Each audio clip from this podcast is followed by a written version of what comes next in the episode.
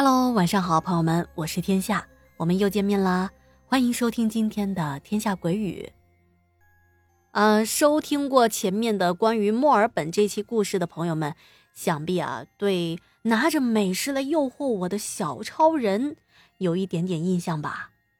啊，这一期的故事呢，是超人告诉我的，这是一件发生在他朋友身上的真实经历。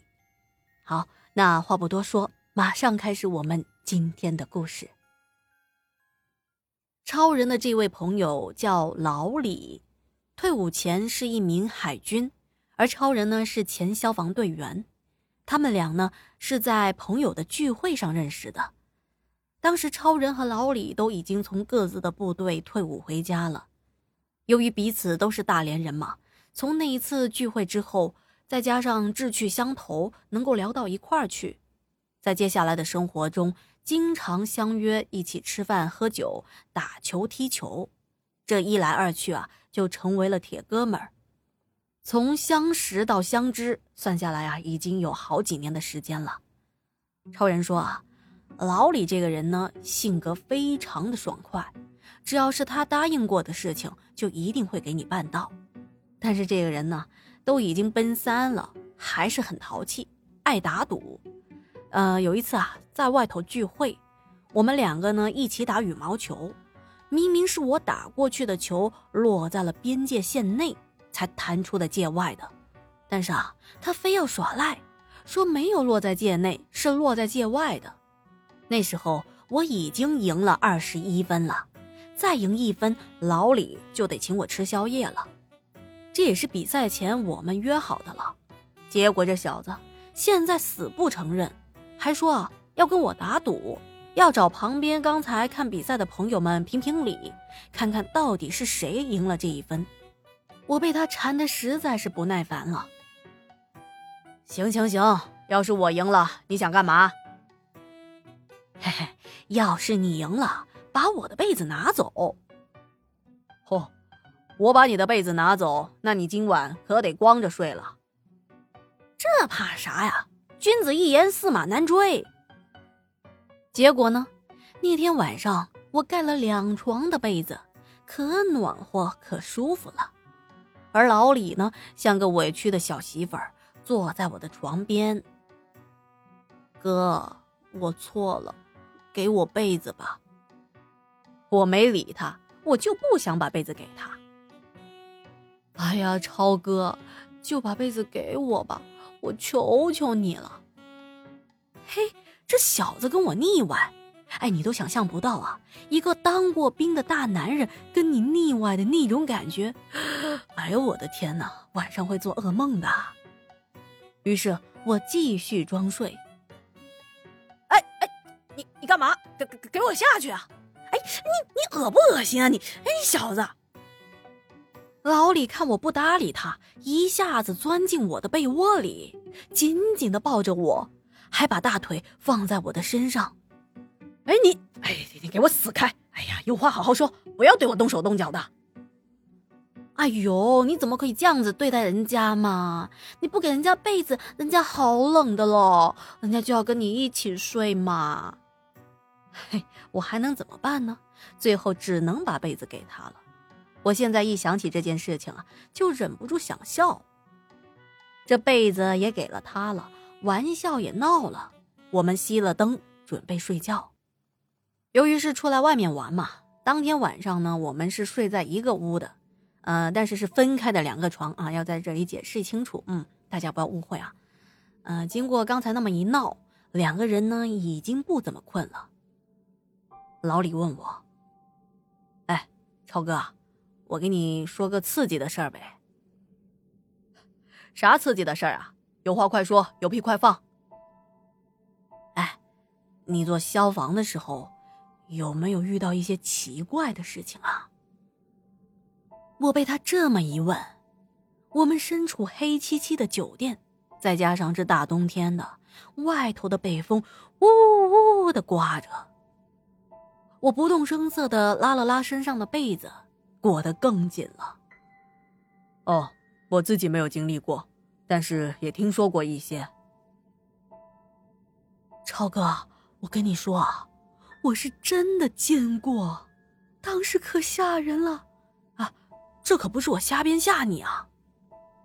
接着，老李讲述了发生在零八年他在新兵连的离奇经历。超哥啊，虽说你是干消防的，我是在海军，但是都在新兵连的时候，你也知道啊，什么事情都管得特别的严，训练也多，每天都是累得半死不活的。最烦的就是睡到大半夜的时候。轮到值班要起来站岗，巴不得快点站完岗，早点回去再补个觉。我记得出事这天晚上啊，站的是两点到四点的这一班岗，当时也是冬天，外头很冷，值班的班长啊、排长都在值班室里待着，没有人查岗，所以我出来的时候也没那么讲究，穿戴的没那么整齐。披着军大衣，拿着枪就出来了。哎，这站岗啊，就是难熬，还不能拿着手机什么的，只能是强打着精神。要知道，交接班的人要三点四十五才能来，这时候才三点半。当我强打着精神，祈祷着时间快点过去的时候，哎，没想到啊，远远的，我看到来接班的战友小四川来了。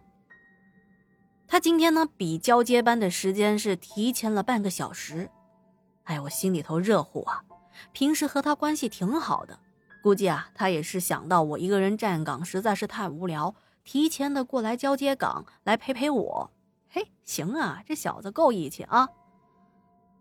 当时呢，我二十岁，他十九，所以啊，嗯，我们都叫他小四川。这见了面之后，两个人就瞎聊呗。我知道他有个女朋友，而我当时呢还没有处对象呢，所以啊，我对谈恋爱的事情挺好奇的。于是我问他：“哎，你跟你女朋友是怎么认识的呀？”啊，我们高中是一个班的，这不我来参军了，他考上了大学就继续上学噻。那你不怕他以后在大学找一个把你给踹了呀？哎，不晓得，他应该不是那种人。万一要是真分手，耍不到一块去，就算了噻。你小子心挺宽呐。嗨，没得事，没得事。哎，李哥，你看那边，怎么有个女的过来了？我往他指的方向看了一眼。你有病吧？啥也没有啊。你再仔细看下噻。这一次，我又顺着他指的方向仔细的看了一眼。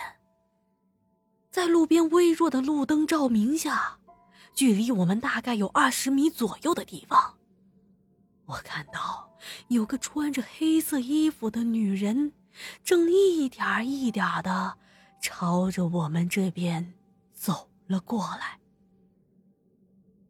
由于她的头发是垂下来的，所以我看不见她的脸。而那个女人呢，慢慢朝着我们的方向走过来，与其说是走，还不如说是匀速的飘过来的。我心里一紧，哎呀妈呀，这是什么人呢？要知道，我们平时想见个女兵都不容易。在营区待久了，看到母猪都觉得眉清目秀的，这里怎么会有这样的一个人呢？而此时的小四川已经是嘴唇发抖，一直念叨着：“他过来了，他过来了。”接着还把枪给端了上来。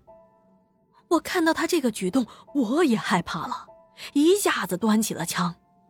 正当我心里想着，哎呀，该怎么办呢？怎么办呢？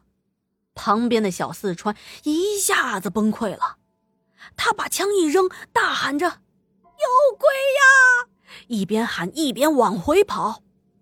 哎呀，我说你，你等等我呀！我也跟着跑。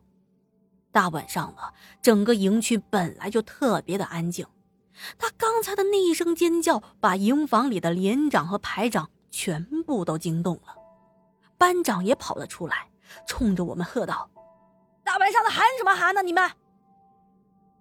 此时的我惊魂未定，而小四川抖如筛糠，嘴里一直念叨着：“有鬼，有鬼啊！”我看他那个样子，也肯定说不出个所以然，赶紧咽了咽口水，和领导们把这个事情的经过说了一遍。但是连长听我所说的这些，脸上啊变颜变色的，但是只是对我们说了一句。以后你们不管几点出来站岗，都把军帽、肩章、臂章都给我戴整齐了。说完就走了。当我们回到寝室，已经是下半夜的四点半了，而小四川整个人已经都说不出任何的话了，一直坐在床上直打哆嗦。我也不敢睡觉啊，只是合了衣在床上躺着。可躺了没一会儿，小四川又大叫了起来：“啊，那个女的，她来了，她又来了！”我们整个寝室被他吓得全部都起来了，连忙把灯给打开。可这时候，小四川大叫着：“你们过来，你们要过来！”啊啊！说完，一下子晕倒在地上。可是这一次，寝室里的其他七个人，包括我，并没有看到除了我们之外的其他人呢。第二天，小四川就复原了，是连长亲自把他带回原籍的。后来我们向排长打听，排长说：“哎，你们这些新兵蛋子刚来的不知道吧？咱们营区的门口西边。”不是立着一块无字碑吗？